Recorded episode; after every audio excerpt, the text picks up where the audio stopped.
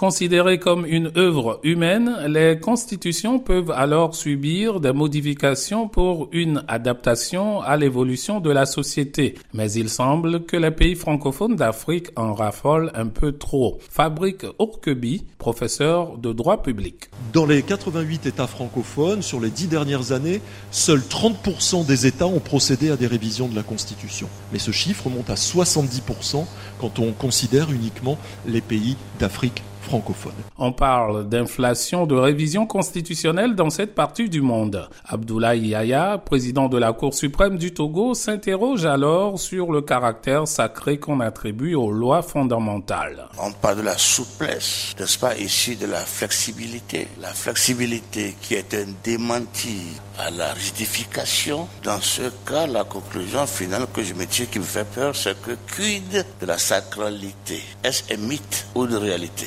Sur cette interrogation, Abraham Zinzindowe, l'ancien président de la Cour suprême du Bénin, ne se fait pas d'illusions. Quand on observe un peu euh, ce que nous avons vécu depuis le renouveau constitutionnel, quand on me parle de sacralité, mythe ou réalité, j'ai tendance plutôt à dire que c'est un mythe.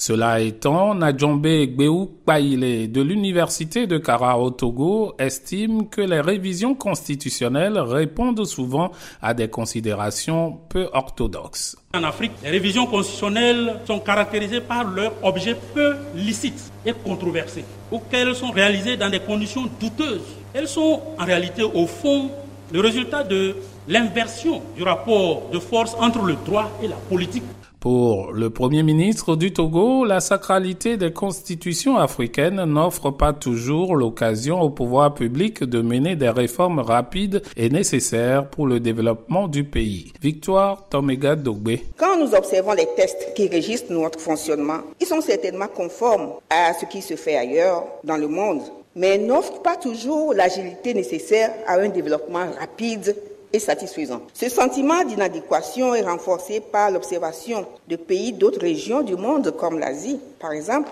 qui ont réalisé un bond économique tout en ajustant le système institutionnel et constitutionnel au Togo, la Constitution a subi plusieurs modifications ces 20 dernières années. Pour le Premier ministre, Victoire Tomega Dogbe, ces révisions ont permis de renforcer la stabilité et l'ancrage d'un fonctionnement démocratique dans son pays. Kossi Lomé pour VOA Afrique.